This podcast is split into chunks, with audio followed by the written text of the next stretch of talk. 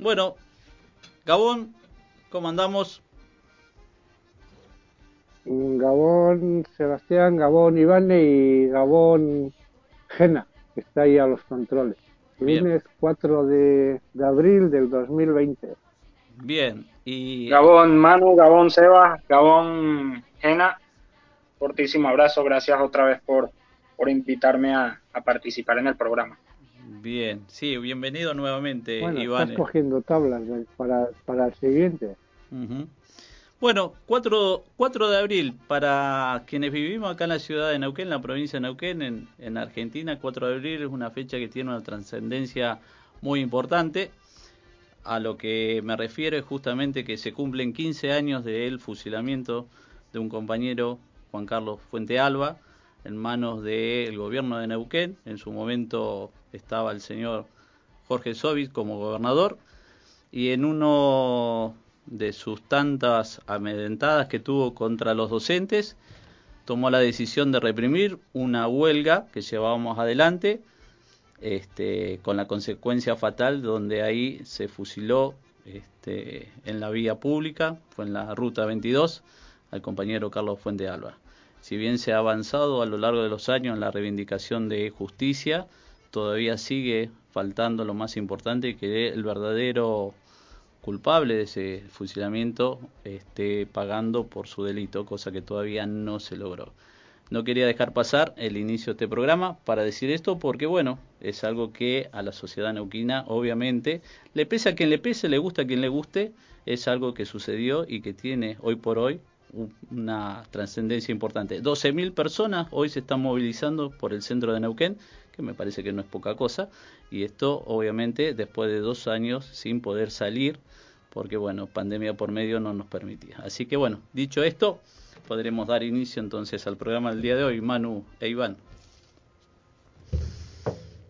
Eh, sí, eh, tenemos eh, como todos los lunes eh, al Centro Vasco de Londres, tendremos también a, a, la gente de Euskal Herria Batera, así como los audios de Aricha Vergara, de Sonia Aguirre y Euskal Chalea. Lo que no vamos a tener hoy es eh, Carlos Gabilondo, que le felicitamos desde aquí, que se casó el día 29 de, marzo y me dijo que se iba a tomar unas dos semanas. Va a estar disfrutando sin, sin cobrar. Sin, cobrar, pero bueno, que las disfrute. Su luna de miel, bueno. Así que. Un saludo entonces a ese matrimonio de Carlos. Bueno. Así que podíamos ir Sí. Eh, bueno, mira, eh, saludar eh, a Pachi Soraluce, que está en Vitoria Gasteiz. Saludar también, hacer mención a, nuestro compañero Wilfredo Lizarzaburu, que se ha venido de, vamos a, llamarlo así, ¿no? De, gira por Argentina, ha estado en varios centros, ahora está en San Nicolás. Ah, provincia de Buenos Aires. Escuchando el programa. Bien, bien, bien, bien. Bueno. Sí, nuestro, nuestro amigo, nuestro amigo mochilero. sí, sí, bien, bien. Bien por esa aventura porque realmente en algún momento de la vida vale, vale la pena hacerlo. Así que, bueno, si llega a hacer el estirón eh, para Neuquén, lo estaremos esperando. Podía, podíamos dar las líneas telefónicas y empezamos ya. Perfecto. Eh, quien nos eh, quiera escuchar nos lo, lo puede hacer por www.radiomegafon.com.ar eh, comentar que el enlace de Radio CUT ha estado eh, hasta hoy, hoy me han, han, asegurado que hoy ya se cargaban los programas. Los tres programas anteriores no se han podido cargar en Radio CUT. A partir de hoy se van a cargar y ya sigue estando funcionando. Y sería para escucharnos cualquier otro día, que sería ar.radiocut.fm y quien nos quiera mandar un mensaje de texto o audio de WhatsApp, el número sería más 54 9 299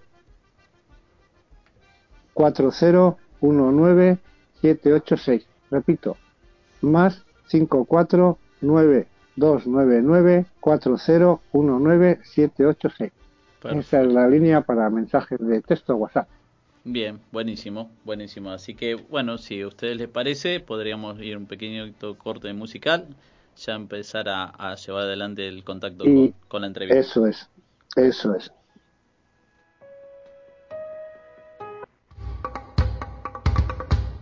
Estamos escuchando Entre Vascos, Entre Vascos por Radio Megafon. Megafon, Megafon.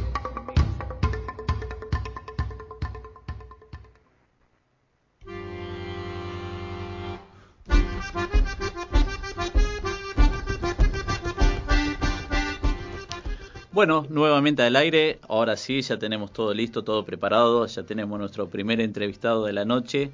Así que, como siempre corresponde, los honores, Manu. Sí, esta noche tenemos con nosotros a Carlos Rodríguez Sánchez. Él es miembro de London Basket Society, Euskal del Cartia. Gabón, Carlos. Gabón, Carlos. Gabón, ¿cómo estás? Eh, en principio agradecerte porque el horario que tienes tú tú la gente que suele pasar por aquí es complicado para poder hacer estas notas en directo, ¿no? agradecértelo de, de antemano. Y luego te voy a comentar un poco, luego te voy a comentar la dinámica es que nosotros vamos invitando a todas las euskalecheas y es que empiecen un poquitín eh, a contar cómo se fundó, qué gente, qué actividades, eh, cuánta gente son, un poquitín para darse a conocer, ¿no? Porque todos, como te decía yo, todos nos conocemos por las redes, pero nadie sabe nada de nadie. Es así. Ves lo que publica uno, lo que publica el otro y punto. Entonces, queremos darle un poquitín de visibilidad y, estar un poquitín más hermanados todos. Así que adelante, cuando quieras. Bueno, pues soy Carlos, soy de la provincia de Vizcaya, eh, de Sestao, de los Altos Hornos, me he criado, llevo en Londres desde el 93, soy uno de los miembros fundadores de la Euskalechea, no mantengo ningún cargo porque ahora mismo la Euskalechea tiene la dinámica de funcionar con voluntarios y, y que te digan que eres director o que eres secretario, al final eres voluntario y da igual el cargo que tengas, te toca pringar en la cocina, como se dice. Entonces es un poco el trabajo de equipo de entre todos y el azuluán, poco a poco y tirar para adelante. Eh, si queréis, hablo un poco de cómo se fundó la sociedad, de un poco de la historia de, la historia de los vascos con, Inglaterra, que es, que es bastante entretenida. yo sí te diría que tampoco eh, nos metas toda la historia, que, que abrevies un poco porque tenemos 35 minutos, 40 como mucho, entonces para que te dé un poquitín tiempo a, meter todo hasta el día de hoy, ¿no? Sí, bueno, pues bueno, pues ya sabéis que Escalería los romanos llegaron y con los romanos pues hubo un montón de vascos que se apuntaron en la en la legión y fueron luchadores en en todos los lados. Llegaron a, al Reino Unido, eh, lo mismo que los ingleses llegaron a, al, a Euskal Herria. hay teorías que dicen de que el pueblo celta está ligado al, al pueblo vasco debido a, al, al DNA o ¿cómo se sí, el DNA y bueno y y no hay nada demostrado, pero bueno, siempre ha habido algún contacto, está claro, ya sea a nivel político o cultural, siempre ha habido algún con, alguna conexión con el mundo con el mundo celta y con el mundo bretón. Eh, luego históricamente pues hemos tenido relación de gente, por ejemplo, eh, Ricardo Corazón de León estuvo casado con Berengaria, que era la hija de Sancho, creo que era sexto o séptimo, ahora mismo me he quedado ahí pero que era rey de Navarra. Entonces siempre ha habido alguna conexión, quieras que no. Luego, pues está claro, eh, vamos a mentarlo, la minería, el hierro. Eh, Shakespeare mienta en sus libros dos veces la palabra Bilbo, refiriéndose a un cuchillo de hierro hecho en, en Bilbao, bueno, en Vizcaya en este caso. Y luego tienes, pues por ejemplo, eh, los ingenieros de las minas que fundaron el Atleti de Bilbao. Y el grito del Atleti de Bilbao es Alirón, que es All Iron, que es lo que escribían en las vagonetas cuando salían de las minas los, eh, los ingleses. Entonces siempre ha habido alguna relación. Eh, hoy en día yo me acuerdo de haber ido a Newcastle a algún partido y, y nos tratan muy bien los de Newcastle. Amigos también, o sea, hay buena relación. eh, no soy mucho de fútbol, pero lo que va alrededor del fútbol me encanta. Y bueno, y luego, luego ha habido inmigraciones eh, masivas, bueno, masivas entre comillas, porque somos pueblo pequeño, eh, al Reino Unido de, de Euskal Herria, ya sea por la Revolución Francesa, ya sea por las guerras napoleónicas, ya sea por las guerras carlistas, luego con las diferentes dictaduras que hubo en España. Luego también se puede hablar de la guerra civil, que la- cuando la guerra civil hubo una inmigración masiva también aquí y hubo 4.000 niños que evacuaron, que son los niños del 37, que aquí tienen una sociedad fundada, organizada y buena gente además de eso. Y, y ya ahora ya no estamos hablando de los niños del 37, estamos hablando de los nietos del 37, porque ya los años han pasado, pasan para todos, tristemente. y bueno, eh, luego aquí hay dos sociedades, una de dos sociedades de apoyo a equipos de fútbol, una de la Atleti y otra de la Real Sociedad, y se juntan a ver los partidos. Y luego la Echea como sí misma eh, ha existido y ha dejado de existir y ha vuelto a existir. Ha tenido diferentes temporadas. Una en los años 50, cuando había un, una delegación del gobierno vasco en el exilio aquí, y cuando se, se terminó esa delegación desapareció. Luego en los años 70 se volvieron a organizar, eh, que por alguna razón que no sabemos exactamente también desapareció. Y la que estamos hoy en día, pues son gente que llegó a finales de los 80, a principios de los 90, y empezaron a hacer eh, reuniones esporádicas y tal. Y al final, en el 98, ya nos instauramos como organización reconocida por el gobierno vasco como propia Euskalechea. Pero nosotros decimos Euskalechea, pero somos el Cartea, somos sociedad. Porque no tenemos centro propio. El problema con Londres es que es una ciudad grande, como la provincia de Vizcaya, más o menos en medidas, y luego tienes la situación de que los alquileres son carísimos, y con- me imagino que ese problema lo tenemos todas las euskalecheas de todos los lados. Sí, Pero excepto Ivane que tiene, tiene, tiene no, en Caracas tiene un una, una sede importante. Car- Carlos, según vas hablando, vamos a ir preguntando. Yo te voy a hacer Ah, sí, una por pregunta. supuesto. Yo te voy a hacer una pregunta. Me ha llamado la atención mucho al principio cuando has dicho que no tenéis junta directiva. No sé desde. Ah, bueno. Creo haberte entendido eso. Sí, lo que tenemos es un Lantalde, es un equipo de, de trabajo, en el cual hay un grupo de personas que nos juntamos ya sea a través de videoconferencias o reuniones físicas y organizamos planes y eventos. Eh, ¿Cuánto- por regla general somos unos de 8 a 10 y algunas veces somos tres personas. La cosa es que cuando el evento se hace sabemos quién es el que está encargado de esto, quién es el que está encargado del otro. Porque aunque tú no vengas a la reunión, se te manda el correo, se te manda la- los minutos de la, de la reunión y te encargamos que hagas cosas. O sea que si venís por Londres, está aseguraros que se os encarga algo. Yo iba, eh, yo iba por yo iba por el mero hecho de que eh, por lo que yo sé hasta hoy en día para tener eh, oficializada por el gobierno vasco una Euskalechea o el Cartea como tú bien dices tienes que tener cumplir unos requisitos que te marcan entonces me ha chocado eso que me dices que no tenéis pero a la vez estáis reconocida oficialmente por el gobierno Sí, bueno. eso me, Eh, me choca un poquitín Bueno, permi- eh, en eso te doy la razón. Nosotros estamos reconocidos desde el 98 y tenemos eh, dos personas que figuran como directivos.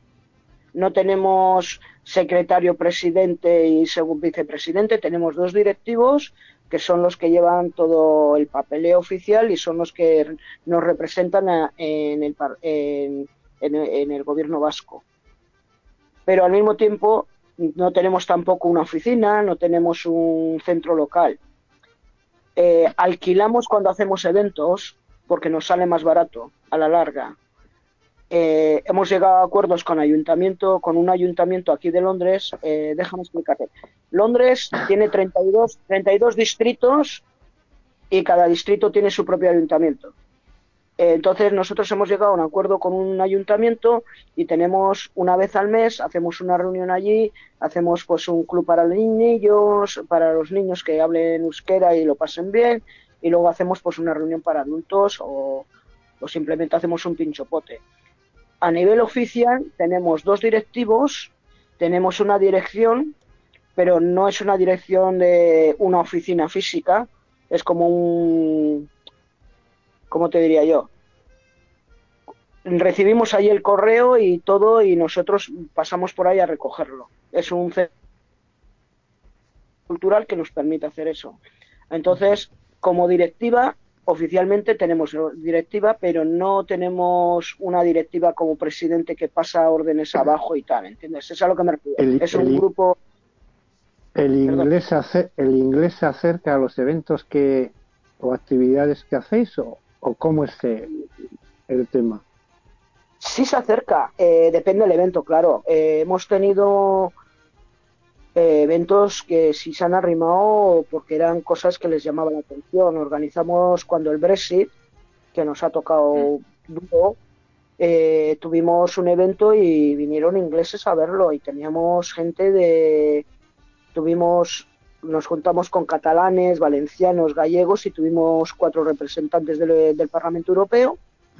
Eh, uno de ellos era de Euskal Herria y vinieron ingleses a ver también. Y luego en las clases de euskera que tenemos, No. que se hacen ahora mismo eh, online, pues hemos tenido gente irlandesa, eh, ingalesa, escocesa. Un año se nos arrimó una chica que estaba haciendo un cursillo, una, bueno, un cursillo, perdón. Estaba estudiando un- en la universidad haciendo un papel, a- no sé cómo se llama, un máster creo que se llama. Eh, era japonesa y quería hablar del euskera porque estaba haciendo un máster sobre lenguas eh, originarias y tal. Entonces, nosotros cada vez que alguien se arrima, pues eh, bienvenido, cuanto más mejor. Ahora, Sí. ahora que hablas del, del Brexit, Carlos, te quiero preguntar eh, en qué, de qué manera o en qué magnitud les afectó a, a ustedes los, los euskaldunes que están por, por tierras inglesas. Pues afectarnos nos ha afectado totalmente porque hemos tenido que solicitar un permiso de residencia. Cuanto antes lo teníamos asumido que no necesitábamos. Eh, la gente que llevaba más de cinco años nos lo dieron directamente sin problemas. La gente que llevaba menos de cinco años le dieron un permiso temporal que cuando cumplan cinco años tienen que volver a pedir. Y luego, pues, nos han quitado, por ejemplo, hemos perdido el derecho a votar en la, en la Unión Europea. Eh, nos han quitado, pues, igual algún tipo de ayuda que viniese de la Unión Europea. Eh, nos ha cambiado la dinámica. Vosotros que vivís en Latinoamérica, igual lo veis un poco, pues nosotros estábamos así antes, pero cuando estás acostumbrado a una forma y de repente te cortan, pues nos dolió. Digamos eso que nos dolió. Aparte de que luego hubo una campaña de, ¿cómo diría esto? De un poco negativa contra el residente, eh, contra el residente europeo. Y bueno, por ejemplo, para pedir trabajos ahora, pues tienes que demostrar que tienes tu derecho a trabajar en este país. Ujú. Y lo que han hecho muy mal, desde mi punto de vista, es personal, ¿eh? Levanto mano aquí, no estoy hablando en nombre de la CHEA. Eh, no nos han dado un documento físico. Te dan un número y con ese número miras en la página web y tal. Entonces, cuando vas a pedir trabajo, cuando vas a pedir una vivienda, cuando vas a abrir una cuenta de banco o vas al médico, pues tienes, dependes de que el ordenador funcione y no te equivoques en el número. Y pues, hay habido problemas. No Ahora- solamente con los vascos, ha habido en general. ¿Cuánta, cuánta gente eh, tienen en la, en, la, en la sociedad, digamos?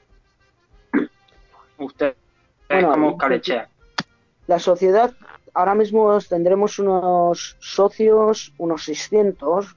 De esos 600 en Londres igual residen, pues igual 200. El resto viven en, eh, esparcidos por el Reino Unido, porque nosotros hemos reconocido que la situación es que la, que la, la comunidad vasca no está centrada en Londres, está en todos los lados. Está en Escocia, está en Gales, está en el medio de Londres, eh, está en mitad, de Inglaterra, está en Cornwall.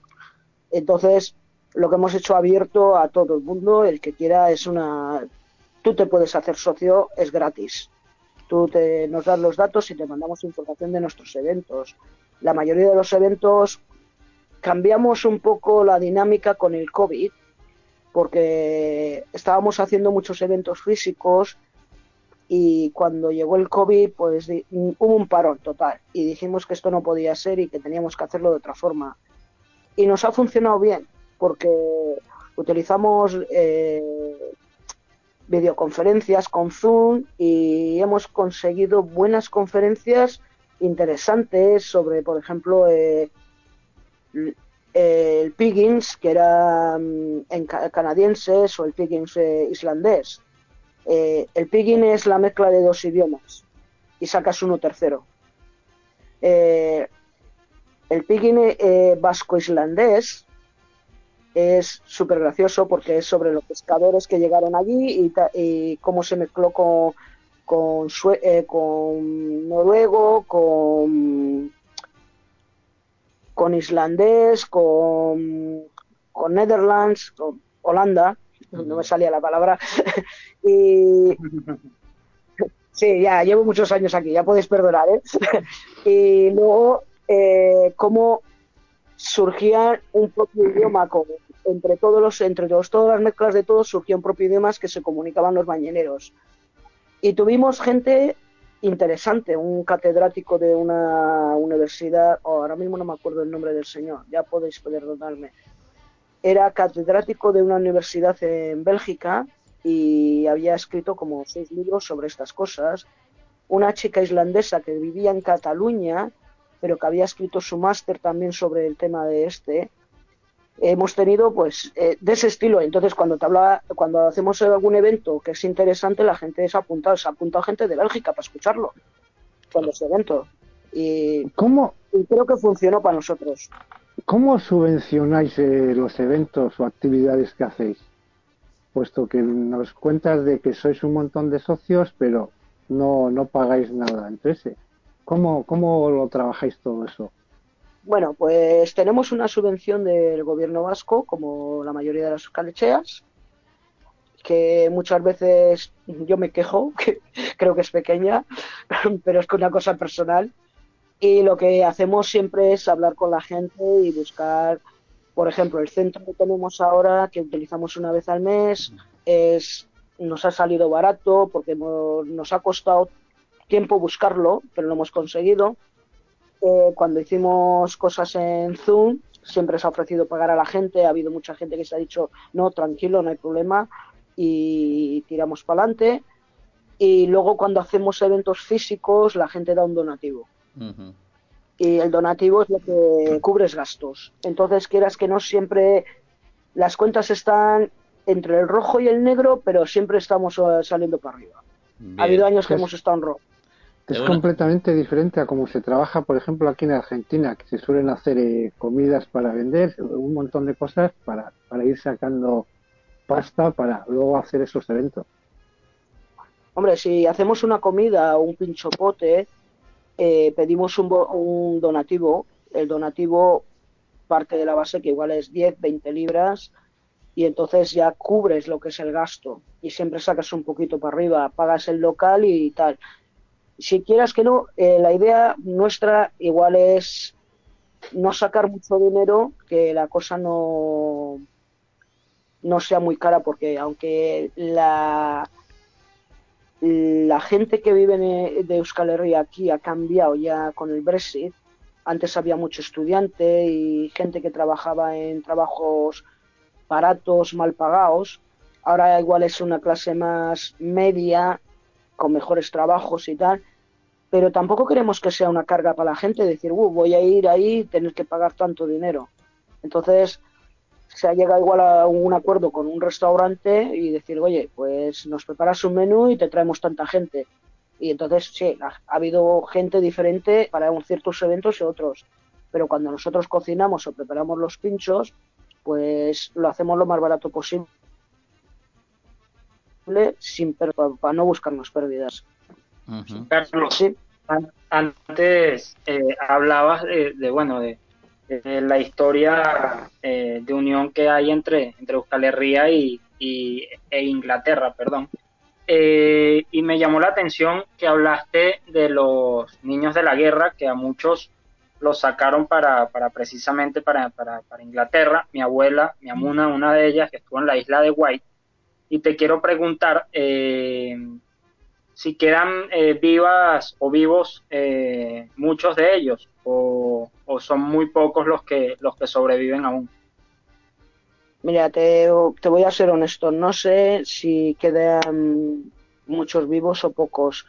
Nosotros, por ejemplo, estamos organizando un evento el 7 de mayo, que es un poco homenaje a lo de Guernica, al bombardeo de Guernica, y están involucrados pues Guernica Zaharra, que es la organización cultural de Guernica, y están involucrados pues la Asociación de los Niños del 37 también. Pero hemos tenido contacto con nietos y con hijos, no con, no con, no con los niños que llegaron. Eh, no te puedo decir exactamente si quedan muchos o pocos. Eh, me imagino que con los años, poco a poco, se, cada vez menos. Sigue quedando el recuerdo de ellos. Eh, no, se arrimó a nosotros un chaval que vivía en Liverpool hace, pues ha sido cuando el COVID, pues hace un año así y nos preguntó por la chalaparta, que si teníamos la chalaparta para aquel que era músico y quería practicar y tal. Y dijimos, sí, oye, la tenemos aquí, llévatela, practica. Y él era nieto y sobrino de... A ver, su abuelo y el hermano de su abuelo eran niños. Y el hermano, eh, su tío abuelo, seguía vivo, pero su abuelo ya no. Eh, bueno, tuvimos una conversación maja sobre el tema y y al final pues te das cuenta que con el tiempo se nos va si el tiempo se nos va y la gente quieras que no lo mismo pasa con la con, los de Guernica los supervivientes de Guernica cada vez quedan menos pero nos va a llegar a de cinco de cinco en cinco años que se suele celebrar pues cada vez van quedando menos claro ten en cuenta que el tiempo nos llega a todos y no nos hacemos más jóvenes. Es una pena. ya me gustaría. Pero poco a poco va quedando menos. Pero sí, eh, sigue habiendo y sigue habiendo un interés en esta, en esta organización y, y yo creo que es eso, es interesante porque es totalmente independiente de la HEA. Estaba reconocida antes que, la HEA eh, por el gobierno vasco y es interesante, es interesante. Eh, la página web eh, tienen sus eventos, tienen sus cosas. Eh, Children, Children del 37, o sea, niños del 37 en inglés. Y si queréis mirarla, y es muy majo, muy maja la gente, y con los que hemos tratado muy majos. ¿Habéis participado de la corrica? Sí, esto lo vamos a hacer el día. Ah, este sábado. Nos toca. Cuidado, lo hacemos este sábado. Eh, sí, la vamos a hacer en un parque. Por regla, bueno, la vamos a hacer. Eh, yo me tocará estar en la cocina y paso de, correr. Que corran otros. Pero me imagino que sí. Eh, si el tiempo nos viene bien, nos llevaremos todo lo que cocinemos para, la, para el parque y nos sentaremos ahí a hacer un picnic y, bueno, pasarlo bien, como se suele decir. ¿Qué vas a cocinar, Carlos? Pues lo vamos a hacer lo más, lo más sencillo, o sea, aquí lo llaman chicken wings y cosas así, pero vamos, que son alitas de pollo, eh, por lo que llevas al picnic, que tampoco nos vamos a complicar, porque no vas a llevar un marmitaco, que ya los hemos hecho, pero no para el parque. y después te puedes a dormir en la grama, ¿eh? ¿eh? Pues no sé si te podrás dormir o no, pero sería un poco difícil llevar ahí todas las cazuelas, servir en plato y las cucharillas.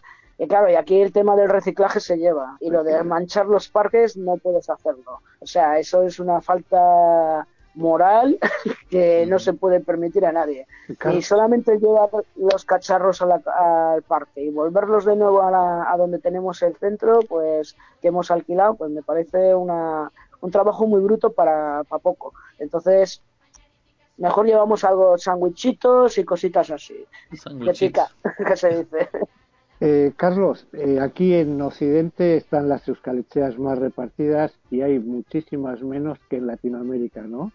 ¿Cómo se ve desde, desde ahí al resto de la diáspora repartida en Latinoamérica? Ah, bueno, eh, teniendo en cuenta que... ¿O qué sabéis de ellas? Que, que igual la situación ha sido porque al estar más cerca no, se ha no ha habido esa necesidad de tener el contacto con la Tierra, porque de Londres a, Bilbao son dos horas de vuelo. Entonces ha habido gente que, que esto funcionaba mucho antes del Brexit, esto ha cambiado. Pero antes del Brexit, cuando estábamos en la Unión Europea y antes de estar en la Unión Europea, pues eran dos horas de vuelo, te marchabas el fin de semana a Londres te, ibas a ver un concierto de música y te volvías a 49 euros el viaje, ida y vuelta. Ya, ya dependiendo de la época del año. Ibas a Berlín y pasa, pasaba igual, era igual tres horas o dos horas y media. ¿Cuántas veces la gente ha subido a Ámsterdam? O se ha bajado a Marruecos. Entonces, cuanto más cerca estás de, de la tierra, menos, menos tienes esa necesidad de, de juntarte y de, y de, y de estar agrupado con la gente que te dé ese calor de la tierra que ya no tienes. Entonces, cuando, cuando hablan de Latinoamérica o de Estados Unidos, que hay un montón de, que hay un montón de, sociedades o de cheas, pues es, es entendible. Aparte de la inmigración, que ha sido totalmente diferente. Pero desde aquí, desde ahí, desde Reino Unido, donde estás tú, ¿cómo se ve las euskalecheas de Latinoamérica? ¿Cómo las veis? Mira, yo cuando estuve en Santiago de Chile, vi la, la Euskalechea de Santiago de Chile y dije, Buh, esto no puedo permitirme pagar una comida aquí. La vi, dije, wow. Increíble. Eh, hemos visto igual las de Tolosa, eh, hemos visto todo a base de, de internet, ¿no? Algunos vídeos que se han sacado y tal. Entonces, se os ve más organizados, pero volvemos a lo mismo, ¿no? Es, es esa necesidad de, de volver del arraigo de la tierra, ¿no? Y como dicen los galegos, o tristura que decimos nosotros. Entonces, aquí no tienes tanta necesidad en el sentido de que dos horas estoy en casa. Puedo ver a mis padres, puedo ver a mi familia, veo a los amigos, me tomo unas cervezas por la noche y me vuelvo el domingo por la tarde tranquilamente. Entonces no, no es esa necesidad de juntarte con gente que habla tu idioma, que, tiene tu misma cultura y tal. Y eso igual ha sido uno de los problemas que hemos tenido en Londres por estar muy cerca. Pero al mismo tiempo vemos que hay otras sociedades como por ejemplo la de la de París o y dices están mucho más organizadas que nosotros. Tienen un centro grande tienen tal. Pero nosotros por alguna razón u otra quizás las distancias en la misma ciudad pues ya nos no nos ha permitido tener esa relación tan cercana y tan y tan unida en el sentido de decir bueno esto y tal nos ha costado mucho tener un centro lo tenemos desde nosotros somos casi de los de los más jóvenes de los centros comparados con algunos de Latinoamérica. Y bueno eh, yo veo el mayor problema de las Londres, es porque ya te digo, es como la provincia de Vizcaya y no es lo mismo hacer un, un evento en Durango que hacerlo en Santurce o en Bilbao. Entonces, quieras que no, la gente se tiene que mover bastante para un, para un centro. No sé, en Latinoamérica, otras ciudades grandes, eh, me imagino que tendrán más o menos la misma situación, ¿no? Pero como no hay esa necesidad de, de, la, de la tristura de quiero juntarme con gente de mi tierra porque el fin de semana me voy de vacaciones allá, entonces pues igual la gente se mueve menos en ese sentido. Manu, estamos ahí con el tiempo, ¿eh? Estamos ya. ¿Tienen futuro las euskalechas? ¿Cómo, perdona? si tienen futuro las Euskalecheas o cómo ves tú el futuro de las Euskalecheas. Yo, ¿cómo veo el futuro de las Euskalecheas? En general, yo creo que sí. Lo que pasa es que hay años, eh, yo creo que el COVID eh, nos ha dicho claramente que tenemos que cambiar un poco lo que es las, son las dinámicas. En el sentido de que nosotros funcionábamos mucho, vamos a hacer un evento y que la gente venga y nos juntamos. Y entonces hemos tenido que cambiar, pues hemos dicho, bueno, vamos a hacerlos online. Que la gente se interese por un evento, pero no tenga que venir aquí. Es más fácil, las clases de euskera se están dando online. Eh, porque te quitas el pagar un centro, donde te una, un local donde vas a dar las clases, y la gente desde su casa. Yo llego de trabajar a las siete y media de la tarde, me pego una ducha y tengo que ir hacia al, centro una hora una hora de, autobús, pues no llego a la clase, ¿entiendes? Entonces llego a casa, me quito las zapatillas y me pongo a ver dar la clase. Y eso es un ejemplo de cómo nos tenemos que adaptar un poco a las nuevas tecnologías y, y cómo no, a nosotros nos ha servido porque antes eh, uno de los mayores gastos era tener una oficina, que igual no la utilizaban más que una vez a la semana. Y ahora mismo pues dices, bueno, eh, oficina no, todo funciona por correo, cualquier persona nos puede contactar y se le responde, es una cosa más regular.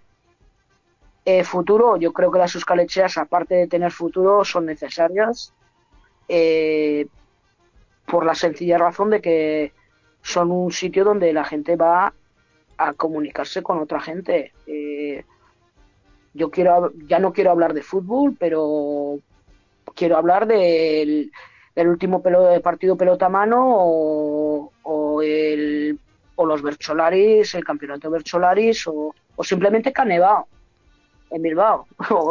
¿Entiendes? Entonces son necesarias para la gente seguir manteniendo un poco el contacto con ella pero que van a tener que vamos a tener que adaptarnos a los tiempos modernos, está claro.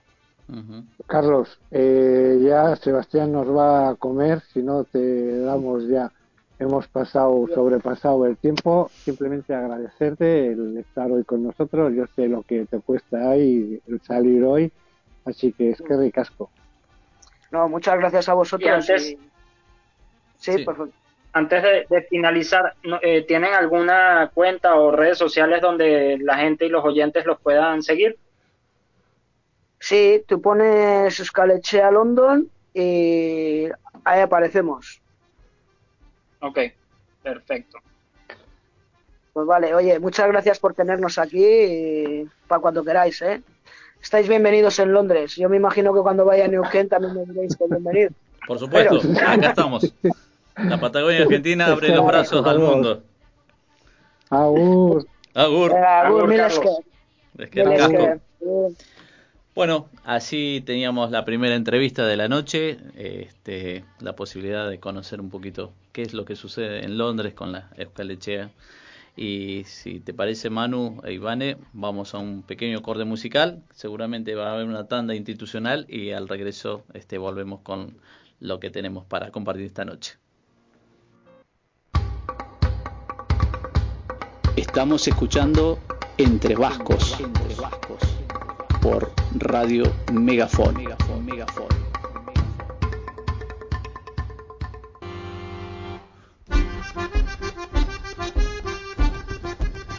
Bueno, nuevamente al aire. Ahora sí, Ivane, decinos con qué continuamos. Bueno, eh, como todas las semanas, Yasone Aguirre nos envía eh, los audios súper enriquecedores. Y pues bueno, vamos con ellos. Hoy les voy a contar algo que muchos de ustedes conocerán, pero que quiero recordar para mostrar la importancia que tiene lo que se llama la paradiplomacia, es decir, la diplomacia que ejercen las naciones sin Estado, como es el caso vasco.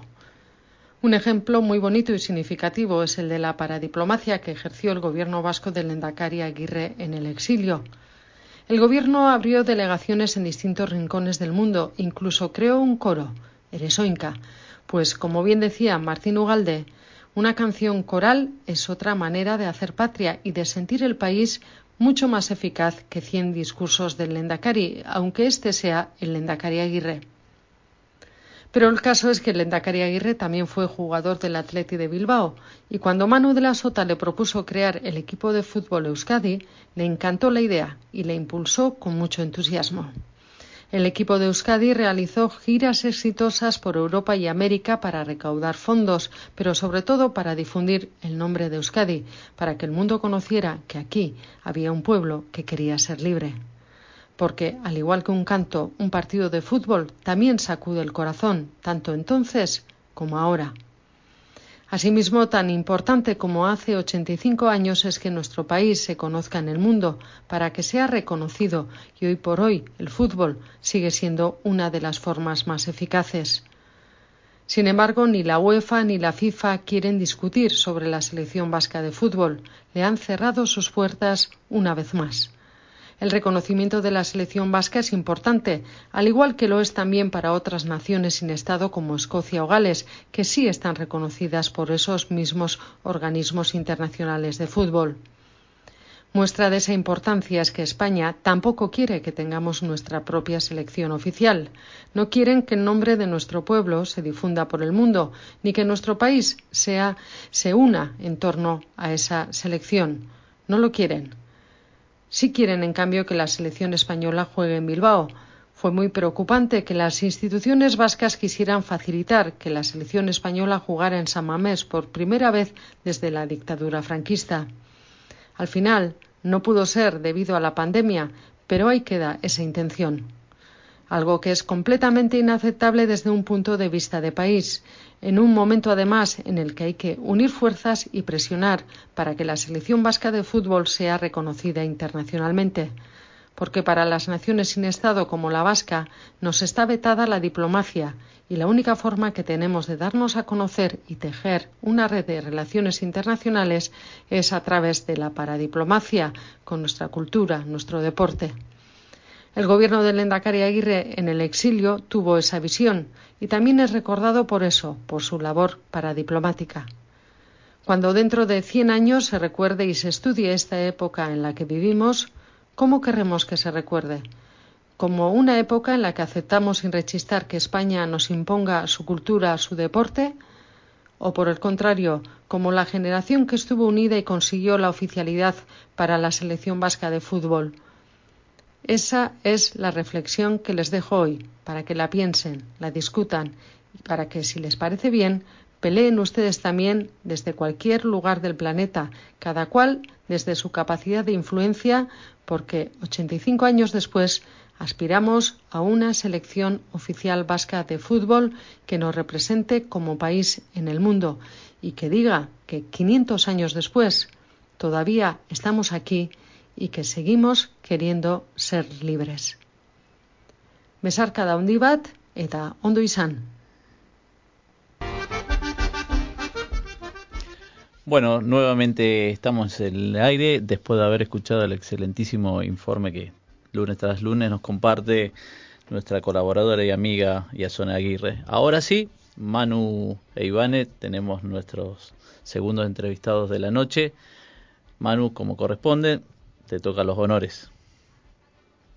Sí, tenemos hoy con nosotros eh, a dos personas de la plataforma Escalería Batera. Ellas son eh, Quiñe Atorrazagasti, es periodista de Amaica Televista y también nos acompaña Carlos Echepare, que es periodista argentino. Tenía un, tiene o tenía un canal aquí de televisión o algo así, Carlos. Eh, ¿Cómo están, Gabón? Eh, Gabón? Sí, tengo todavía trabajo en realidad en un canal de televisión argentino que está en la rural. Bueno, eh, ya presentaos, eh, pertenecéis a la plataforma Euskal Herria Batera, explicarnos un poquitín con qué finalidad, con qué finalidad se creó y qué pasos ha seguido dando y qué es lo que quiere conseguir la plataforma. Eh, mirá, eh, yo en el año 2020 me invitaron a participar de Escalería Batera en plena pandemia para celebrar o conmemorar el Haber Eguna, Día de la Patria Vasca, este, con la idea de que la diáspora tuviera su participación. Acuérdense que en aquel momento estábamos todos confinados y entonces me pareció una excelente idea como una forma de conmemorarla, sobre todo porque la idea era integrar a todos los vascos y vascas y sus descendencias que estamos desparramados por el mundo. Como ustedes saben, yo soy argentino. Si bien ahora estoy viviendo en Iruña, en, en desde hace un tiempo, estoy yendo y viniendo y entonces me parece... En aquel momento lo hicimos con fotos.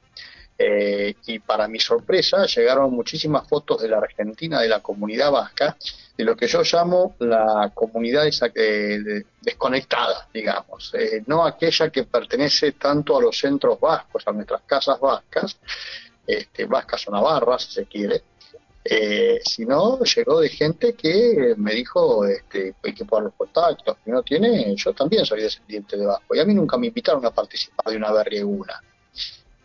Esto en el 2021 se hizo un poquito más notorio porque nosotros que estábamos aquí en Euskal Herria tuvimos la posibilidad de reunirnos en nuestros pueblos, en las plazas, eh, eh, y allí convocó un poco más de gente inclusive, pero estaba dentro del marco de Euskal Herria porque en general en ese momento la diáspora todavía estaba más confinada que nosotros aquí. Bueno, y este 2022 lo empezamos temprano a trabajar eh, con el fin, te insisto, de vincular a toda la diáspora posible, la que está conectada y la que está desconectada. Y lo primero que hicimos fue una encuesta, a ver qué gente estaba dispuesta a participar. Encuesta que, para mi sorpresa, o para sorpresa en general, tuvo muchísimas respuestas, bastante más de 100. Y te vuelvo a repetir, la mayor parte de esas respuestas era de lo que yo llamo, insisto, la diáspora desconectada, que es aquella diáspora que forma parte de la diáspora, pero no parte una casa vasca, por diferentes razones que en otro momento probablemente las podamos hablar. Pero eso fue para mí, desde el punto de vista, lo más interesante y, el, y sobre todo la necesidad que tienen de participar y de hacer una berrieguna común, una berrieguna conjunto, sabiendo que hay muchas diferencias, sabiendo que hay muchas este, cuestiones para debatir en el futuro, pero a ver, es un día de la patria y cuando uno considera la patria tiene que mostrar básicamente unidad, unidad este, de todos esa es nuestra patria, ¿no? Es decir, si queremos tener una patria en serio, lo primero que tenemos que hacer es unirnos. Y de allí la, la, iniciativa que se inició allá en el 2020 a mí me pareció fantástica y ha ido creciendo de una manera, te diría, este, por lo menos desde mi punto de vista, mucho más de lo que uno se imaginaba. ¿Qué nos lleva a que, a que en el año 22 se siga haciendo la, la una eh, por separado, cada partido en un sitio y Euskal Alegría Batera promulgando la unidad de todos. ¿Qué diferencias hay? La diferencia es que nuestra idea es dejar de lado las diferencias políticas, precisamente, que las hay, eh, eh, y tratar de integrarlos a todos en un acto común que esa es eh, la idea. Imagínate, eh, a ver, nosotros en la Argentina, por ejemplo, o, cada uno en su país, celebrando un día de la independencia, como de hecho nosotros también en la Argentina lo celebramos, cada partido político este, teniendo su propio día de la independencia. Eso para nosotros es inimaginable. Yo, este, que soy parte de la famosa diáspora desconectada que te decía antes, cuando empiezo a, involucrarme, eh, no entiendo por qué eso pasa. y tampoco entiendo por qué hay gente que pretende mantener el statu quo de esa situación. ¿eh?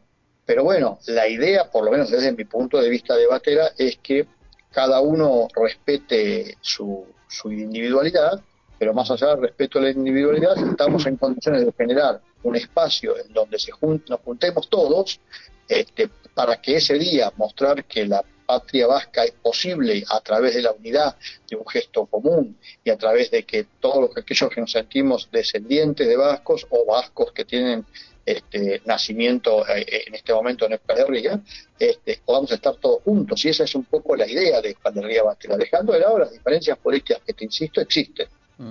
como, plataforma, como plataforma lleváis trabajando tres años. ¿Qué se ha conseguido hasta el día de hoy?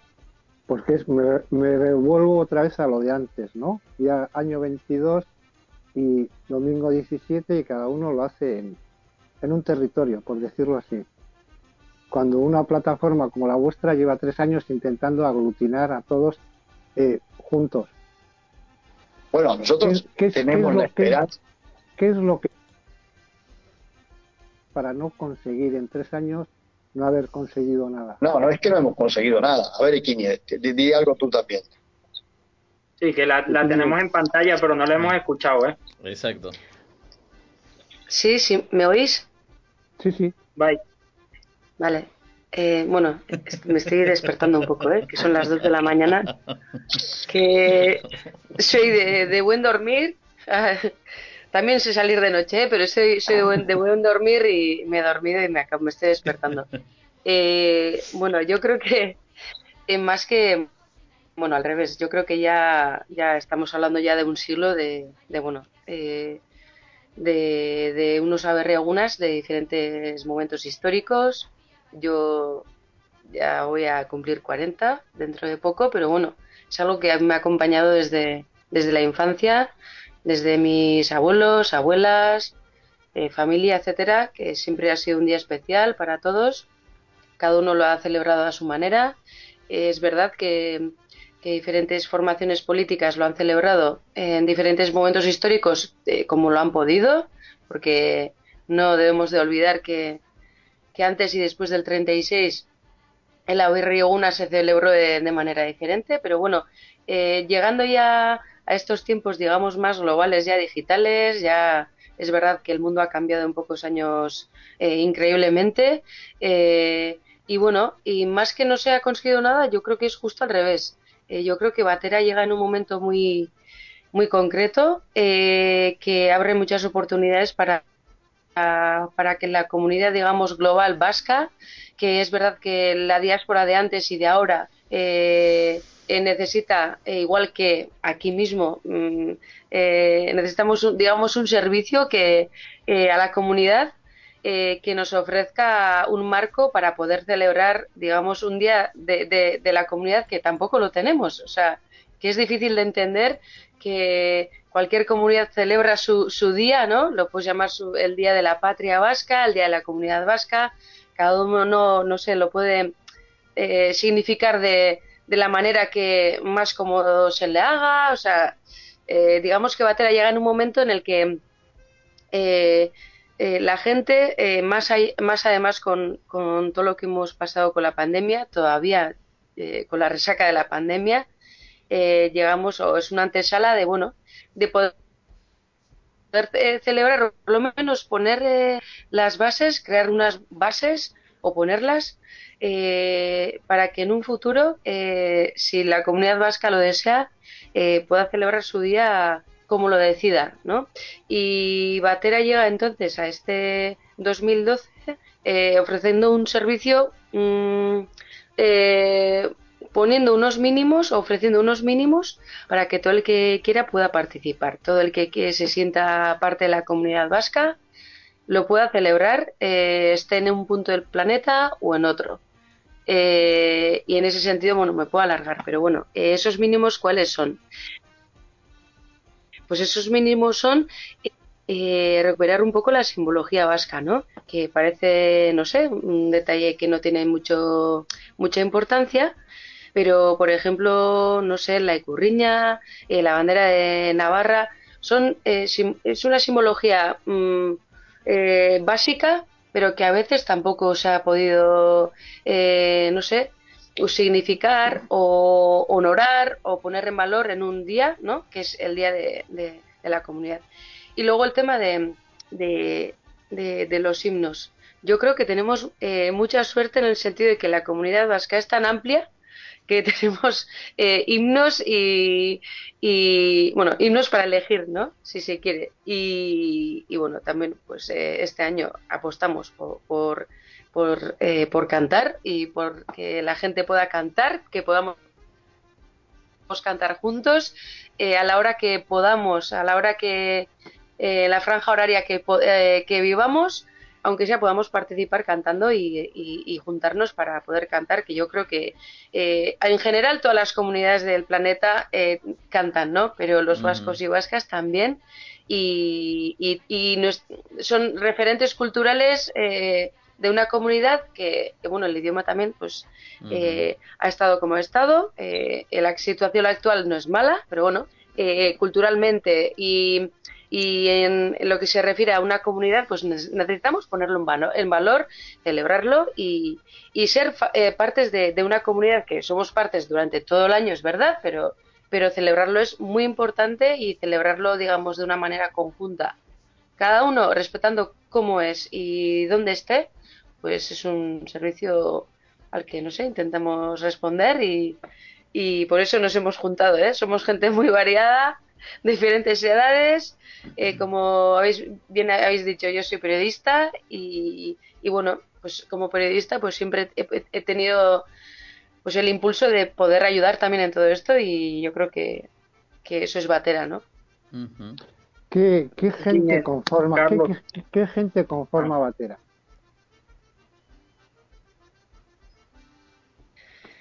Pues, eh, ¿qué gente conforma Batera? Eh, eh, hay gente como nosotros que, que, con toda nuestra voluntad nos metemos un montón de horas durante todo el año y en época de pandemia, pues como todos bien sabéis, todavía más difícil telemáticamente, pues según la época, pues imaginaros unas eh, 10 personas, 15, eh, ¿no? Pues eh, mm, intentando organizar pues lo que os he comentado, ¿no? Eh, los himnos, los vídeos, las emisiones en directo del YouTube. yo formo parte de un ente, de un medio de comunicación, pues hablar con otros medios de comunicación para que, por ejemplo, durante la BR1 se pueda ofrecer un servicio, pero de parte de todos, ¿no? No solo de una cadena, sino de todas las cadenas, etcétera. Y luego, eh, eh, acercándonos ya a la berriaguna, pues ya es que no, no, no sé enumerar eh, la gente que puede llegar a participar, porque al final, en, sobre todo aquí en, en Euskal Herria, en todos los pueblos, se organizan cosas, ¿no? Porque al final lo que se ofrece son unos mínimos para que cada uno en su pueblo en su asociación deportiva, eh, en su cuadrilla, en su familia, eh, pueda celebrarlo de, una manera conjunta de, donde pueda. Entonces, eso ya es incalculable porque eh, mediante las redes sociales, otro tipo de redes que igual no sean digitales, pues es incalculable cuánta gente puede llegar a participar. Y luego ya participar activamente, pero digamos en el haber una ya, pues eso también es muy difícil de contabilizar porque al final es eh, todo el mundo que celebre la Berriaguna, eh, eh, desde que Batera eh, comenzó con su dinámica, digamos que todo el que ha celebrado la Berriaguna ha formado parte ya directamente de, de, Batera porque todos los entes o todas las asociaciones, incluso formaciones políticas que se organizan alrededor de la Berriaguna, también digamos, han visto con buenos ojos y han participado de una manera u otra eh, en la dinámica que ha impulsado Batera. O sea que digamos que estamos hablando de mucha gente. Y Eso y eh, contando, con la, contando con la diáspora, claro. Tenés gente eh, vinculada al deporte, a las actividades culturales, este, tenés historiadores, tenés básicamente es, gente de toda clase que decidió integrar en su momento Batera, ¿no? eso es importante. O hay mucha gente de la cultura que está trabajando en, en la formación original que se va agregando en los, últimos dos años. ¿Y cuál es el programa como tal de, de Euskal Herria Batera eh, este año para la Berrieguna? Que cada quien lo celebre en casa es para, para poner en contexto a, quienes nos, quienes nos escuchan. Eh, que cada quien lo celebre desde el rincón eh, donde estén y que a través de las redes sociales interactúen con Euskal Echea Batera. Eh, Euskal Herria Batera. Euskal Herria Batera, perdón. Eh, tengo, tengo el chip de, de las Euskal Echea. No, está bien, o cómo, o cómo es el, el, el, programa, digamos. Que nos hablen un poco del programa de la Berrieguna este año. Vale, pues el programa concreto, esto ya es spoiler total. Eh, pues lo que estábamos. ¿eh? no, lo, que estábamos comentando antes. Eh, digamos que el, el programa que ofrecemos es como un programa súper básico que ofrece unos mínimos y luego a partir de ahí cada uno se puede montar, digamos, la fiesta que, que, le apetezca, que pueda y, que le permitan. Eh, el programa básico, digamos, va a ser que es la BR1 de este año. Eh, la apuesta es que sea de 24 horas y que, y que sea a lo largo de todo el planeta, que cruce todo el planeta. Es decir, que las redes sociales nos dan la oportunidad de, celebrar la BR1, pero eh, durante todas sus 24 horas, porque cada uno vivimos en una franja horaria. Es verdad que, que la diáspora, las euskalecheas, eh, yo creo que tienen una oportunidad eh, súper bonita para participar cada uno en la hora que, le, le concierne y lo que comentábamos antes, ¿eh? Eh, alrededor de todo el planeta, porque es verdad que la comunidad vasca se ha globalizado mucho y en los últimos años, aparte de la diáspora de antaño y el desarrollo que ha tenido, hay como una nueva diáspora eh, digamos, nueva, de que ahora con más con el, el tema de la globalización, con, por diferentes razones, pero mm, se nota un montón que eh, se está diversificando cada vez más y tenemos una diáspora vasca eh, muy numerosa y muy importante a lo largo del planeta. Entonces, si el haber una lo conseguimos es de 24 horas, la intención es que Em, cada uno en su franja horaria pueda disponer ya de, la, de los tres himnos que ya estamos preparando, grabando y editando. Y bueno, eh, yo creo que ha sido un gran honor que este año eh, uno de los himnos, el Ikusi Mendizalea, se esté eh, realizando en la diáspora, única y exclusivamente en la diáspora, y bueno, yo creo que, eh, digamos, el videoclip de Kusi Mendizaleak, yo eh, os adelanto que, está quedando muy interesante y que, que anima mucho a participar en, eh, en el ABR 1. Mm. con el videoclip de Kusi Mendizaleak también vamos a tener otros dos, que son el Guernica Coarbola, que también lo conocemos todos bien, pero que es importante y porque con el tiempo parece ser para las generaciones venideras, ¿no os creéis que o se habla de las cosas, eh, se toman en cuenta o se van perdiendo también, ¿no? Eh, entonces el Guernica Coarbola, que bueno, este año también va a ser eh, en Guernica, in situ, y que participarán un montón de grupos más rockeros, gente más joven, yo que Sí, hace un buen contraste porque yo creo que es, muy interesante, ¿eh? ¿eh? porque si no, el Guernica Coarbola parece que es algo muy clasicorro, de, no sé, de, una, de unas épocas muy concretas, de, de, unas edades muy concretas y, yo creo que eh, el año pasado ya conseguimos reunir a un buen número de, de grupos muy referentes aquí en Euskal Herria y, y yo creo que, eh, que allá también. Y, con todo ello, pues eh, este año el Choría Chori de Mikel Agua, que algunos dicen que, es una canción de amor y puede ser una canción de, sentimientos y emociones, pero eh, es un canto más, eh, digamos, al amor a, la libertad o al amor de hacia una comunidad que que es libre y es muy es una canción muy poética que también en todos los estadios de fútbol, por ejemplo, una de las canciones más cantadas es la de Miquel Agua, la de Choría Chorí, que parece también que es una canción muy bucólica y no, yo creo que es una canción también muy actual eh, y de mucho sentimiento y que eh, miles de personas eh, la utilizan a día de hoy y yo creo que los estadios de fútbol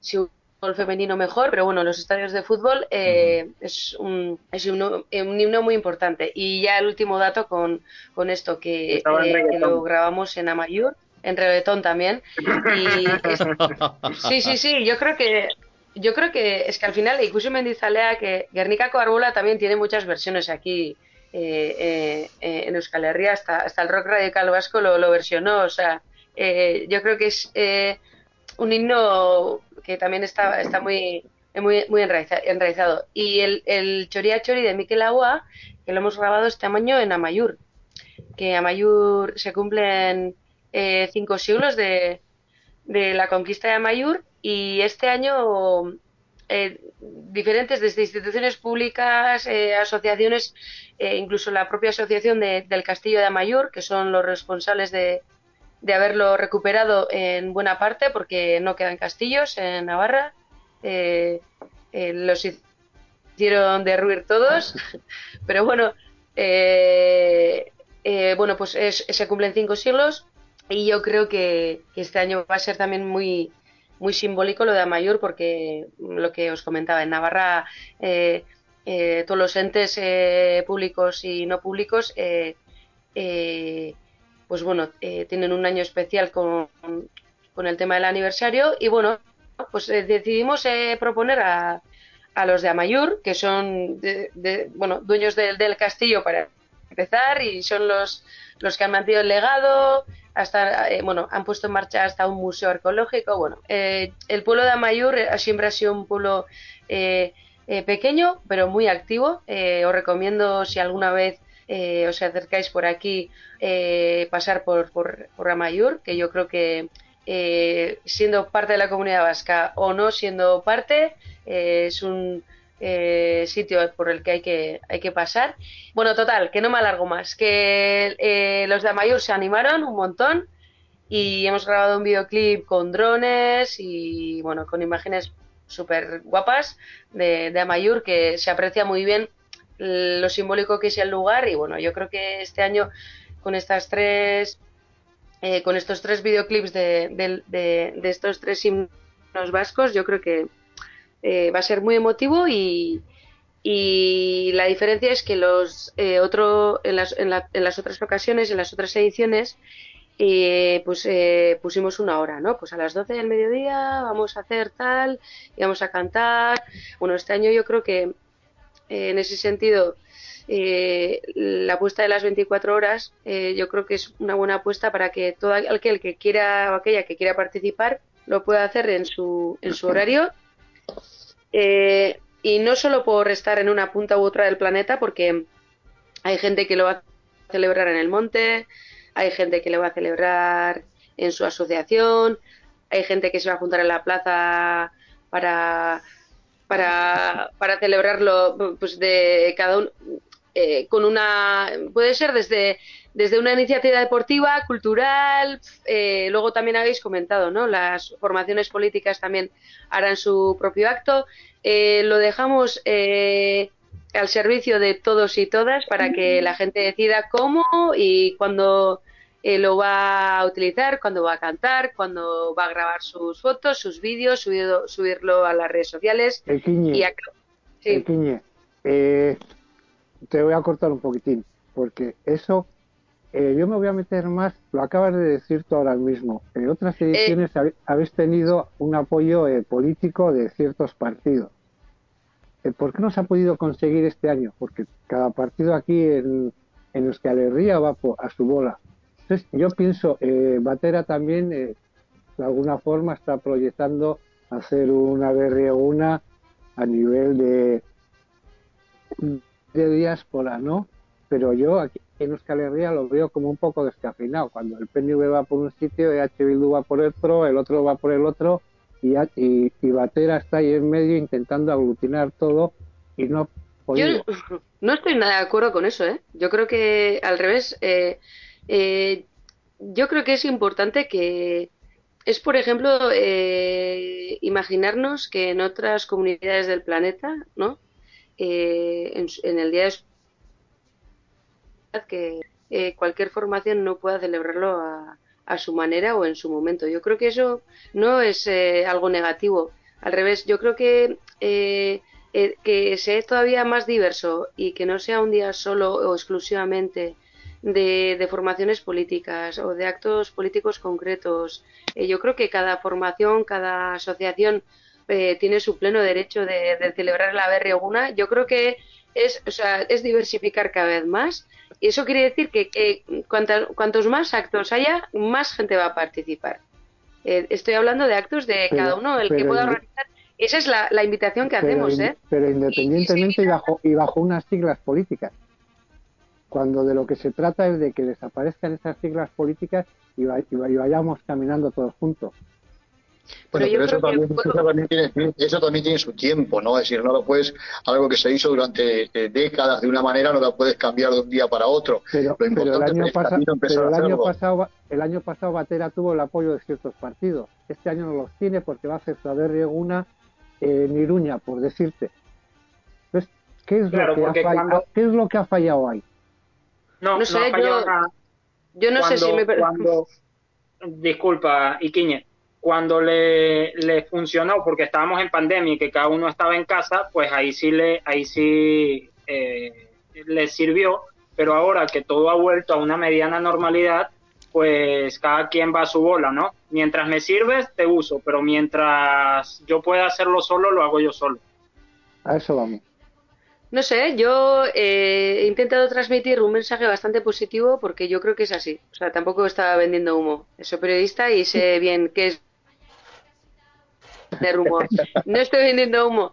Lo que estoy intentando decir es que eh, sí que es verdad que eh, en época, en el confinamiento, eh, bueno, cada uno, es verdad que estábamos todos, todos y todas en casa, en los balcones, y eso dejó, digamos, un terreno libre en todos los sentidos para que se, se pudiera celebrar algo unitario, ¿no? Porque no había otra opción y yo creo que en eso Batera acertó y dejó un pozo que ya no tiene vuelta atrás.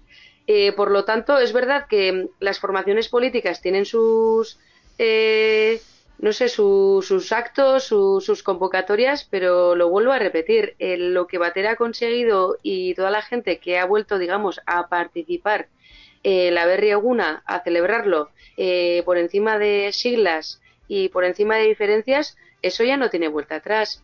Es decir, eh, lo que Batera... La, No, además, lo, cierto es que con Batera se ha incluido mucha gente que antes no participaba de ninguno de los actos.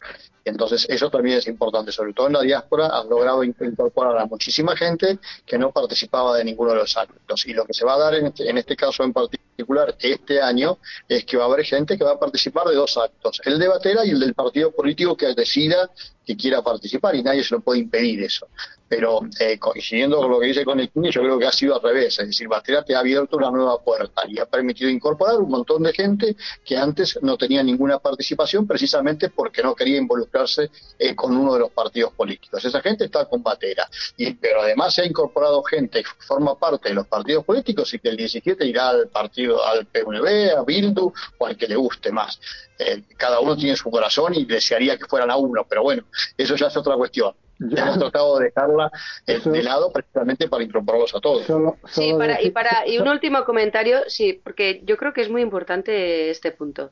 Eh, yo creo que con el tiempo un camino natural sería que hasta que hubiera un acto no masivo en el que participarán eh, representantes de todos los partidos, de todas las asociaciones, entes de todo tipo. Llegaremos a ello, pero es verdad que antes comentábamos, estábamos en plena resaca de, pandemia y, yo creo que este año eh, el objetivo es em, eh, ese espíritu que Batera consiguió en los, en los balcones, en las mm. casas, que ese, ese, espíritu tiene que llegar a las plazas. Esto es, es el año de, de salir a las plazas. Luego habrá gente que participará en diferentes eh, eh, convocatorias políticas, pero la mayoría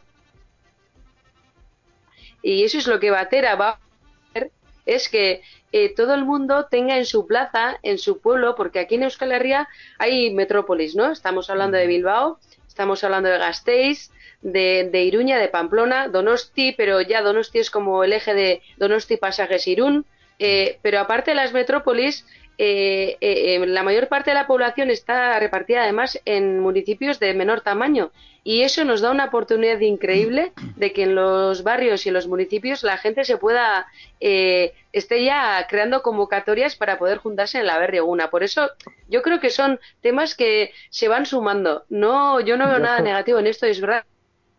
Con el tiempo llegaríamos yo creo que llegaremos a, puntos de, unidad total, pero bueno, es un camino que hay que recorrer. Y no somos ninguno de los tres de los que estamos aquí, no somos periodistas, somos gente normal de la calle, de a pie, que nos hemos metido en, en este barco y seguimos aquí.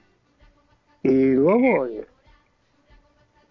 no sé, ¿dónde va a celebrar o cómo lo va a hacer Batera? ¿Qué, qué, nos, ¿Qué nos contáis? ¿Que pongamos la icurriña, que salgamos a la plaza del pueblo? Ese es el tema. Ese es el tema. Eh, eso es. Eh, Batera, bueno, tiene, aparte que. Batera tiene sus redes sociales, ¿no? Mm. Arroba Batera, tenéis Twitter, tenéis Instagram, también tenemos YouTube.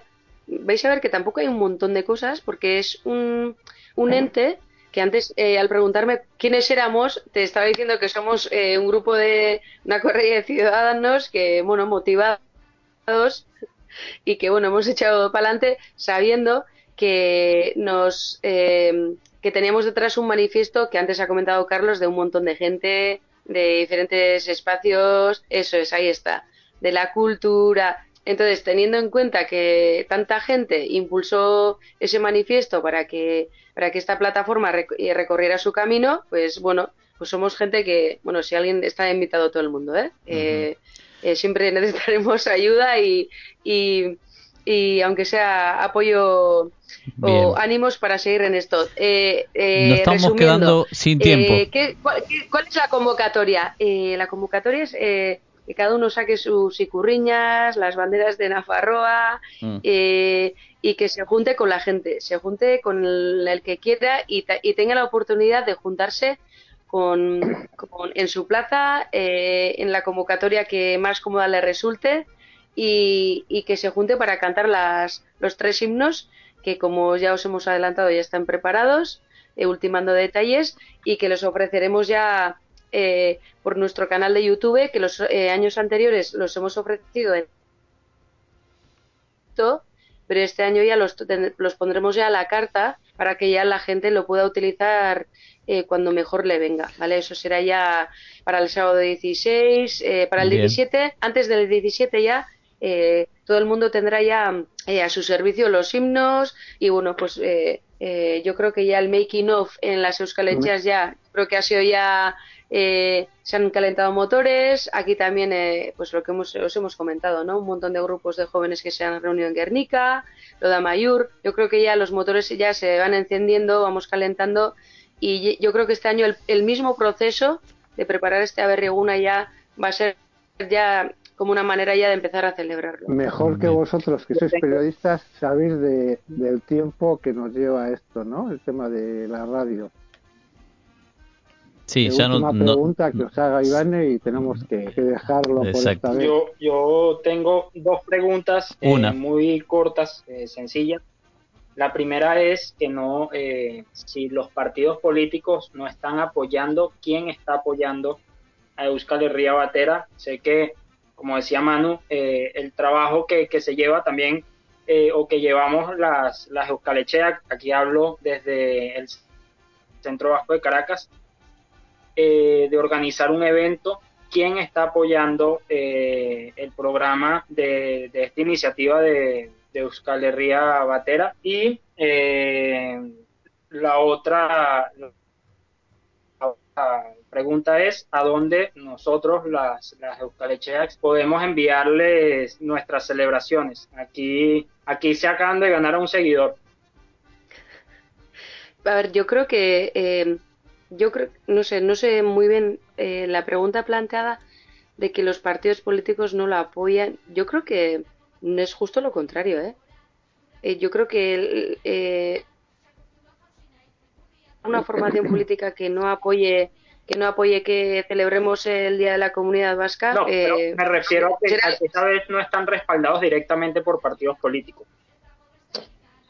a ver, yo la verdad es que no sé muy bien cómo responder a esta, a esta pregunta porque que yo sepa, eh, aparte de, todas las adhesiones súper importantes de diferentes fundaciones académicas de, del máximo calado que tenemos eh, en la comunidad vasca, eh, ese apoyo sigue vigente y, y, todas las adhesiones de todo el espectro cultural, incluso político, de, que se han recogido hasta ahora, siguen vigentes y yo creo que las eh, formaciones políticas que hasta ahora eh, han participado activa activamente o invitando eh, a sus seguidores o a su comunidad a participar en la Berreguna, yo creo que todo eso sigue vigente. O sea, no es que los partidos políticos no respalden eh, la convocatoria de, de, Batera. No, es que no hay, no, hay, no ha habido ninguna declaración al contrario. O sea, y hasta ahora siempre ha sido en apoyo. Por lo tanto, se entiende que, que Batera ya sigue su recorrido y las formaciones políticas yo creo que se quedan un poco eh, mirando, bueno, a ver cómo, cómo sigue su camino, ¿no? La propia comunidad y yo creo que siempre las formaciones políticas, eh, la inteligencia política siempre te lleva a, a sumarte, ¿no? Eh, yo creo que mmm, las formaciones políticas en general, eh, digamos que hacen parte o son parte de, de la comunidad vasca, de una manera u otra se sumarán eh, más activamente, públicamente, con declaraciones concretas. Pues eso, la verdad es que en estos momentos yo, yo misma tampoco lo sé, eso lo veremos en la Berreguna. Bien. Pero en ninguno ha salido diciendo no participamos en esto. no, no quiero, por, no, no quiero el, cortar el... la, la, idea, pero ya tenemos, estamos muy excedidos que, y ya que dejarlo. sí. así, rapidito, ¿qué día celebra Batera en la Berreguna? bueno, Batera y, y, toda la comunidad, el 17 de abril. en la Berrioguna, el 17 de abril, eh, pero de 24 horas y, y lo más global que, eh, que, pueda ser. Por eso la diáspora es tan protagonista este año. Yo creo que ya era hora, ya era hora de que fuera así. Y, y bueno, que el videoclip ya de Ikusi Mendizaleak se haya grabado en la diáspora y que eso sea el primer protagonista también aquí eh, en la metrópoli eh, va a ser importante porque tenemos que tener todavía más conciencia de, de, la importancia de la diáspora, de toda la labor que ha hecho, la importancia que tiene y al final la comunidad, eh, pues bueno, que estamos a lo largo del planeta, eh, en unos puntos eh, pues la comunidad es más amplia, en otros eh, puntos es más pequeña, pero bueno, desde, desde la Argentina, pasando por New York, París, eh, Barcelona, Shanghái, Australia, y como no aquí en la metrópoli, ¿eh? pues eh, en Bilbao, que está la, mayor de, la mayoría de la población, pero sin olvidar Iruña, que es el otro gran eje, y pasando por, por Araba y Parralde y, y Puzcoa, ¿no? Yo creo que Bien. va a ser un día muy interesante, saldrá Muchas muy gracias. bien y os invito a participar porque Estaremos las seguramente redes sociales este participando año van a ahí. marcar un hito. Estamos Eh, ya muy excedido, Manu. eh, agra- agradecemos. Agradeceros Sí. antemano el, el haber participado, a ti y a Quiñe también, el horario que tenemos nosotros, también a Carlos, que tiene el horario igual. Así que mila esquera a los dos. Es que rica. Eso, eskerrik asko zuei. Gabon, Agur. agur, Agur. Ondo loen, eh? berdin, eskerrik asko. Bueno, así dábamos por finalizada entonces nuestra segunda entrevista de este día lunes y bueno, vamos a un pequeño corte musical y ya prontamente a despedirnos. Euskara ontziratua. Bigarren denboraldia, segunda temporada. Kaixo lagunok, ongi etorri Euskara ikastarora. Hau da, Euskara ontziratua. Astero, Euskarazko hitz eta esamolde batzuk ikasten ditugu eta horretaz gain, Euskal kulturari buruz hitz egiten dugu. Agurtzen, gure burua aurkezten eta oinarrizko informazioa eskatzen ikasten dugu. Kaixo, les damos la bienvenida al curso de euskera. Esto es Euskara Ontziratua, que quiere decir euskera enlatado o embarcado. Todas las semanas aprendemos algunas palabras y frases en euskera y además hablamos sobre cultura. Aprendemos a saludar, a presentarnos y a pedir información básica.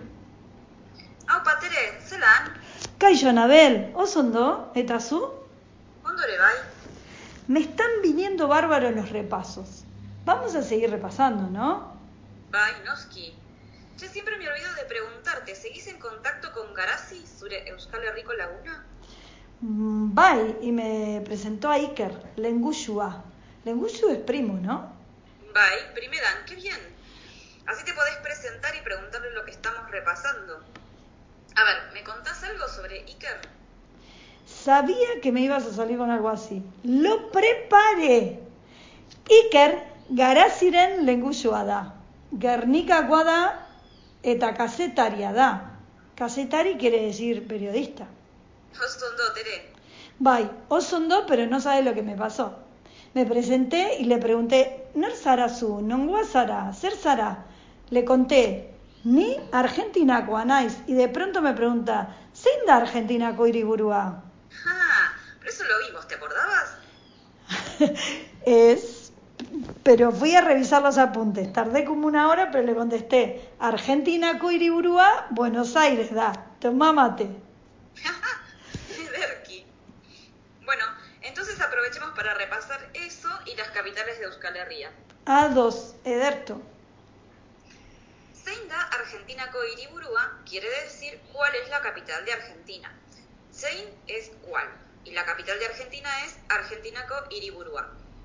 Entonces, si te preguntan Zein da Argentinako hiriburua, respondes Argentinako hiriburua Buenos Aires da. Cierto, y el plural era zeintzuk, ¿está? Hori da bai, es parecido a Nongoa y Nor. ¿Te acordás que cuando preguntábamos por varias personas decíamos Nongoak dirá hauek y Nortzuk dirá hauek? Bueno, en el caso de Zein es zeintzuk. Zeintzuk dira iparraldeko hiriburuak. A ver, a ver.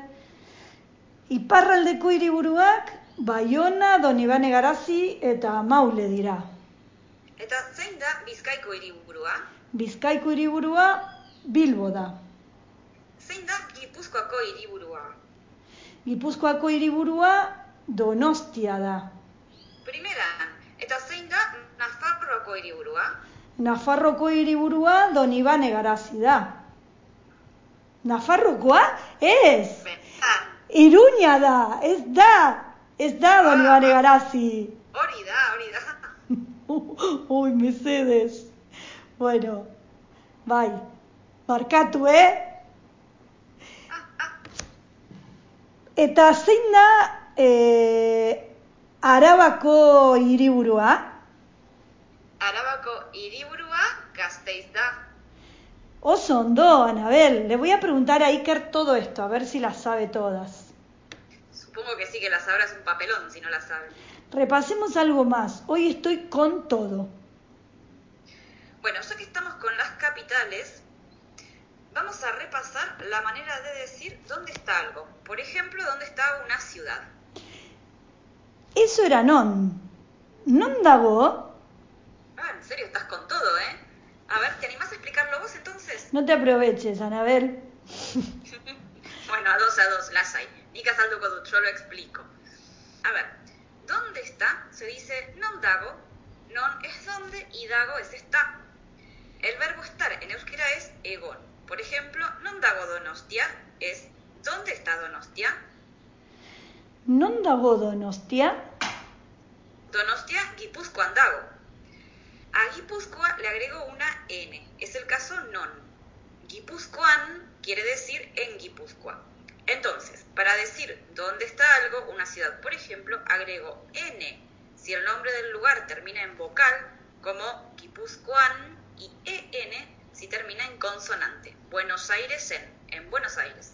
Cierto, es parecido a Nongoa. En Nongoa le agrego coa o goa al lugar y en non la N o en EN.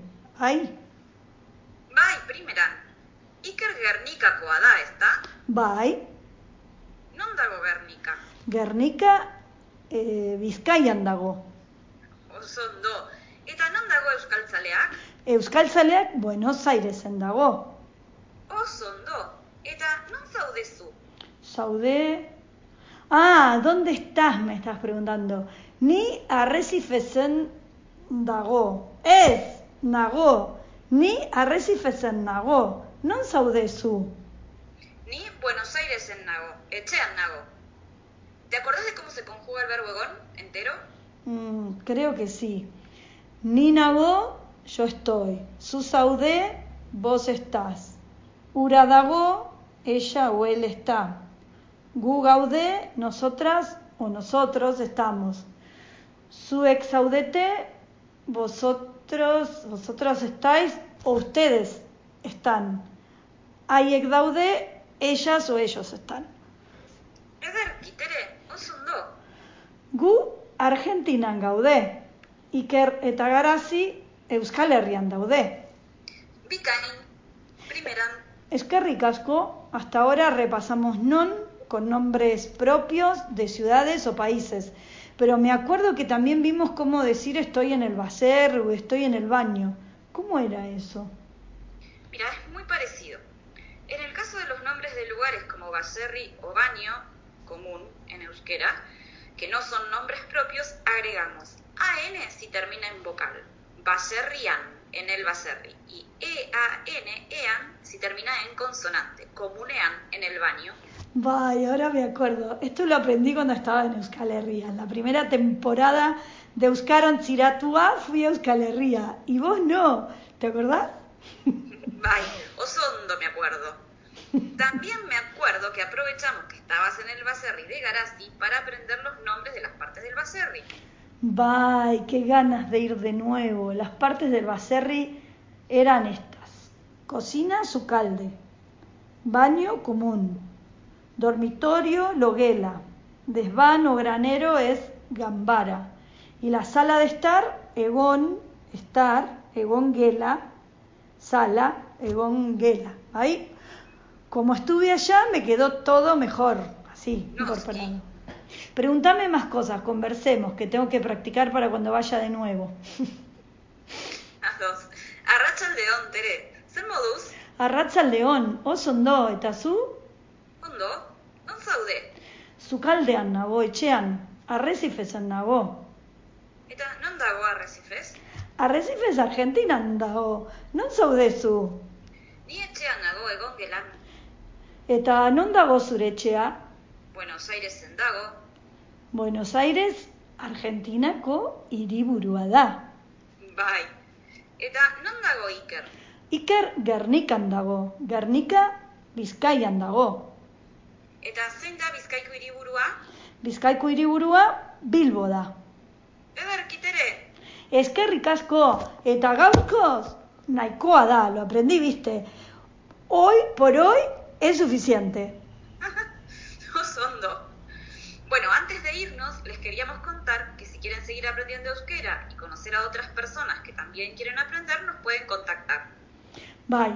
En Euskal Zaleak, el Euskaltegui de Buenos Aires, contamos con un curso de euskera a distancia. Si quieren recibir información, escriban a idiomavasco.gmail.com Va de nuevo por si no llegaron a notarlo. idiomavasco.gmail.com Nos vemos la semana que viene. Ondo segi eta laster arte. Agur.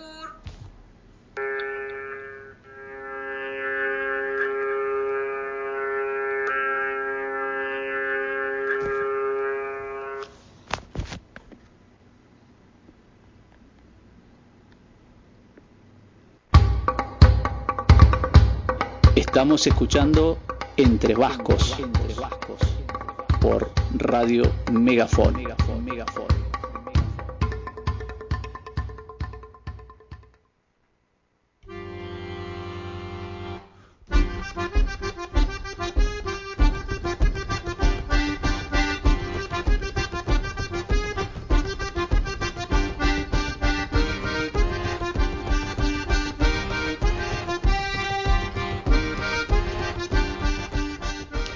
Bueno, ya en la parte final casi que nos queda para nada, nada, nada de tiempo, simplemente para despedirnos y agradecer, obviamente, a quienes fueron entrevistados esta noche, Manu, Ivane. Eh, sí, eh, simplemente comentar eh, que no se ha podido meter el audio de Vergara porque la nota, la segunda nota se ha alargado, era muy interesante y se ha alargado.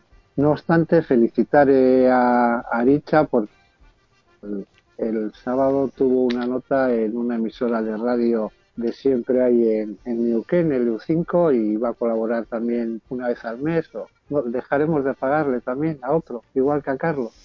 Eh, bueno, Ivane, muchísimas gracias nuevamente por compartir este lunes. No, bueno, gracias. Gracias a ustedes y pues bueno, si los oyentes me siguen soportando aquí hablando caribeño, pues, pues bueno, encantadísimo de, de hablarle y de compartir con ustedes. Por supuesto, así que te esperamos el próximo lunes y como siempre, ajena, mago de los controles ahí, que nos está haciendo la vuelta de estos minutos que no hemos pasado el día de hoy. Así que bueno, de nuestra parte, Hasta la próxima, hasta la próxima semana. Hasta la próxima. Ikusi arte. Agur. Venga. Agur. Entre vascos, la cultura vive. Entre vascos, vive nuestra cultura. Entre vascos, somos la historia viva. Entre vascos, la historia vive. Entre vascos, buscamos conocernos y que nos conozcan. Entre vascos, la ambigüedad es una utopía.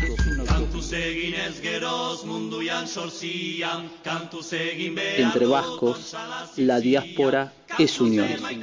Entre vascos, es la excusa para el reencuentro permanente. Todos los lunes, de 20 a 22 horas, por Radio Megafon.